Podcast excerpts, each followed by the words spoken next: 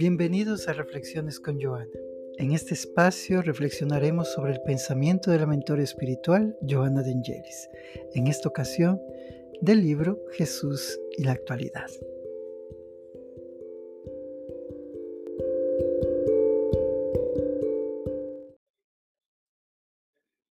Jesús y los desafíos.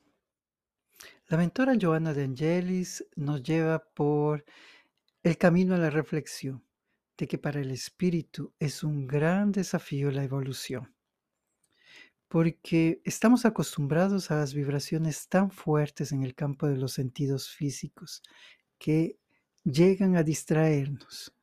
Y de aquella distracción nosotros comenzamos a percibir el sufrimiento. Cuando no somos conscientes de nuestra verdadera naturaleza. Asimismo, el dolor, en cuanto genera ese gran conflicto, también nos permite colocar en perspectiva nuestra propia vida. Solamente cuando somos visitados por el dolor, nos dice Joana de Angelis, nosotros podemos aspirar a impresiones más altas. En otras palabras, comenzamos a ser más objetivos sobre lo que significa en nuestra vida la felicidad.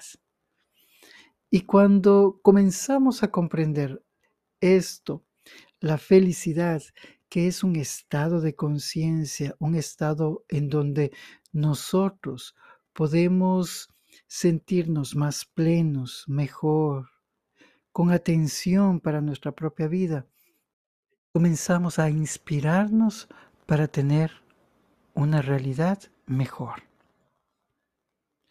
Es así que en un principio nosotros experimentamos intervalos de sufrimiento y bienestar, hasta que un día logramos emanciparnos y somos personas verdaderamente plenas o espíritus verdaderamente plenos.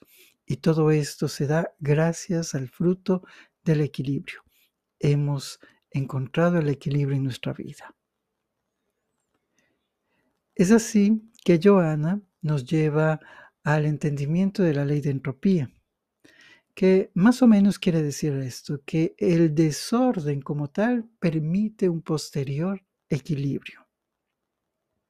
Existen fenómenos que nos llevan a entender esta ley, por ejemplo, el desgaste, la muerte, que son fenómenos inevitables en el cosmos en el proceso biológico de una persona, en el universo, todo tiende a transformarse, a destruirse para dar paso a algo nuevo. Por lo tanto, Joana de Angelis nuevamente nos lleva a la comprensión de que nosotros nos vemos desafiados por tres cosas. Tenemos desafíos a las resistencias físicas y Aquí podemos ver que enfrentamos constantemente el desgaste corporal, la falta de energía física, los desórdenes orgánicos propios de la vida. Entonces, esa resistencia al propio desgaste, esa necesidad de la propia preservación de la vida, es una de las primeras resistencias y desafíos que nosotros vamos a confrontar. Es así que cada uno eh, lucha para poder tener equilibrio, un equilibrio más o menos eh, en un buen estado físico. Más, también tenemos desafíos a las resistencias psicológicas, en donde nosotros vamos a confrontarnos con aquellos miedos, con aquellos temores de nuestro futuro y también con nuestro propio ego en donde vamos a tener que tomar en cuenta más nuestra madurez espiritual. ¿Qué tan nosotros estamos dispuestos para perdonar, para dejar ir, para soltar? Sin duda, esta es, estas son una de las mayores resistencias que nosotros también enfrentamos en nuestra vida es difícil dejar ir es difícil soltar, es difícil perdonar, como también adaptarse al futuro. Y hasta podríamos decirlo así, pocas personas tienen un nivel elevado de adaptación para con el futuro. Casi todos luchamos con mucha resistencia hacia esos cambios. Vemos que estas resistencias, estos desafíos, tienen que ver mucho también con las leyes naturales. La ley de destrucción, la ley de sociedad, la ley de progreso. Más, existe una que también es muy importante, el desafío a las resistencias morales. Comenzamos hablando del ego, sin embargo, en cuanto a nuestro comportamiento moral en la vida, allí es cuando nosotros verdaderamente vamos a observar si nuestro ego está siendo educado, si nosotros tenemos aquella, aquella forma en la cual vamos a gerenciar todo lo que sentimos, todo lo que decimos y todas nuestras necesidades. Realmente, en el, campo moral, nosotros vamos a generar todos aquellos sufrimientos que nos duelen tanto. Porque podríamos nosotros ver el desgaste hasta del propio cuerpo físico. Podríamos nosotros tener miedo al futuro, pero cuando carecemos de empatía, cuando carecemos de amor, cuando carecemos de ese acogimiento de las demás personas, entonces verdaderamente sufrimos. Y aquí tenemos también la ley de sociedad. Todos somos significativos en la vida de otra persona. Joana de Angelis nos dice así, en el campo moral del ser, que nunca retrocede y no debe aparcar bajo ningún pretexto. El progreso, la evolución es inevitable. Entonces, en nuestro campo moral es donde se concentra toda esa evolución para nuestro crecimiento, para la paz interior y para el propio entendimiento de la vida. Es allí que comenzamos a conocernos a nosotros mismos.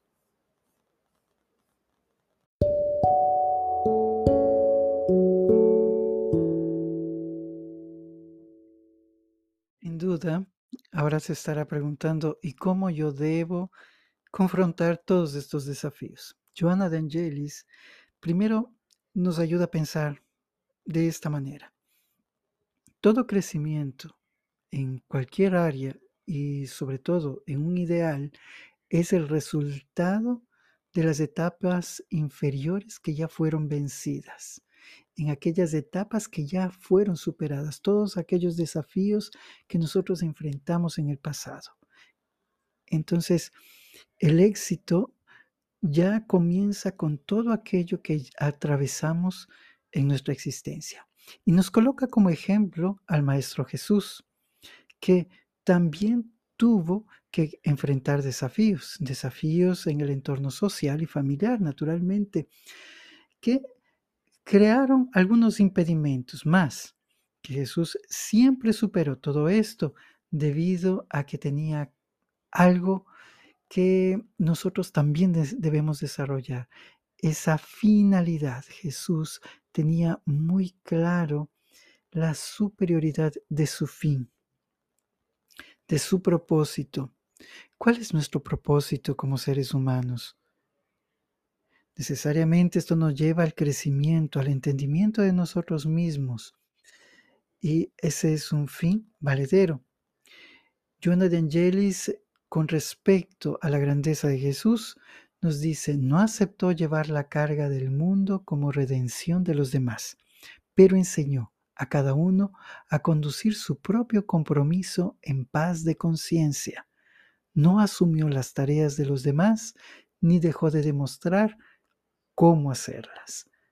Sin embargo, alto, sin ninguna presunción, y ni sin sumisión cobarde, Él prevaleció. Entonces, Jesús no procura una redención para el mundo, sino que enseña que es posible ser responsable.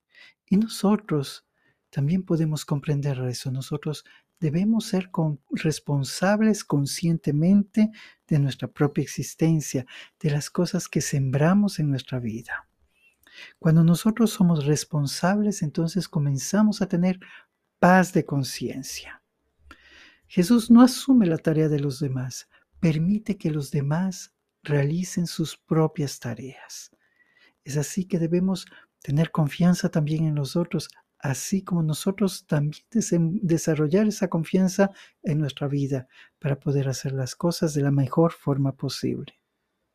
Jesús demuestra, da el ejemplo de cómo hacer todo eso, sin ninguna presunción, sin ninguna cobardía. Jesús también se enfrenta a una sociedad injusta, arbitraria, a provocaciones, mediante situaciones, personas, circunstancias. Y es algo que hace también parte de nuestra realidad. Nosotros también vamos a confrontar a esos provocadores, a aquellas situaciones difíciles, a aquellas personas difíciles y aquellas circunstancias que transcurren en el día a día. Sin embargo, Jesús confronta todo eso sin miedo y sin ira. Y esto es sobresaliente. Cada vez que nosotros nos enfrentemos a una situación así, deberemos enfrentarnos sin miedo y sin ira. Es así que Jesús nos demuestra que una marcha por nuestra vida debe ser preservando nuestros valores íntimos. Y asimismo, la mentora Joana de Angelis nos lleva a este tópico de reflexión, diciendo esto, quien teme a la oscuridad se pierde en la noche. No deberemos tener miedo de lo que pueda suceder, no deberemos tener miedo de nuestras propias capacidades deberemos comprender que cada uno de nosotros ya tiene un camino recorrido, que cada uno de nosotros es portador de inteligencia, de entendimiento y que tiene herramientas en sí mismo. Si nos aceptamos, si nos acogemos, entonces no nos vamos a perder en aquellos momentos difíciles. Jonathan Jellis nos dice, sé tú el que enciende la lámpara y aclara las sombras. Nosotros somos los llamados a encender nuestra luz interior. Y a través de encender nuestra luz interior, también encendemos la luz interior del otro. Por lo tanto, desafíos siempre vamos a tener en la vida. Enfrentemos todos estos sin ir y sin miedo. Comprendamos que siempre siempre estamos allí para poder seguir evolucionando. Jesús y los buenos espíritus nos acompañan en todo momento.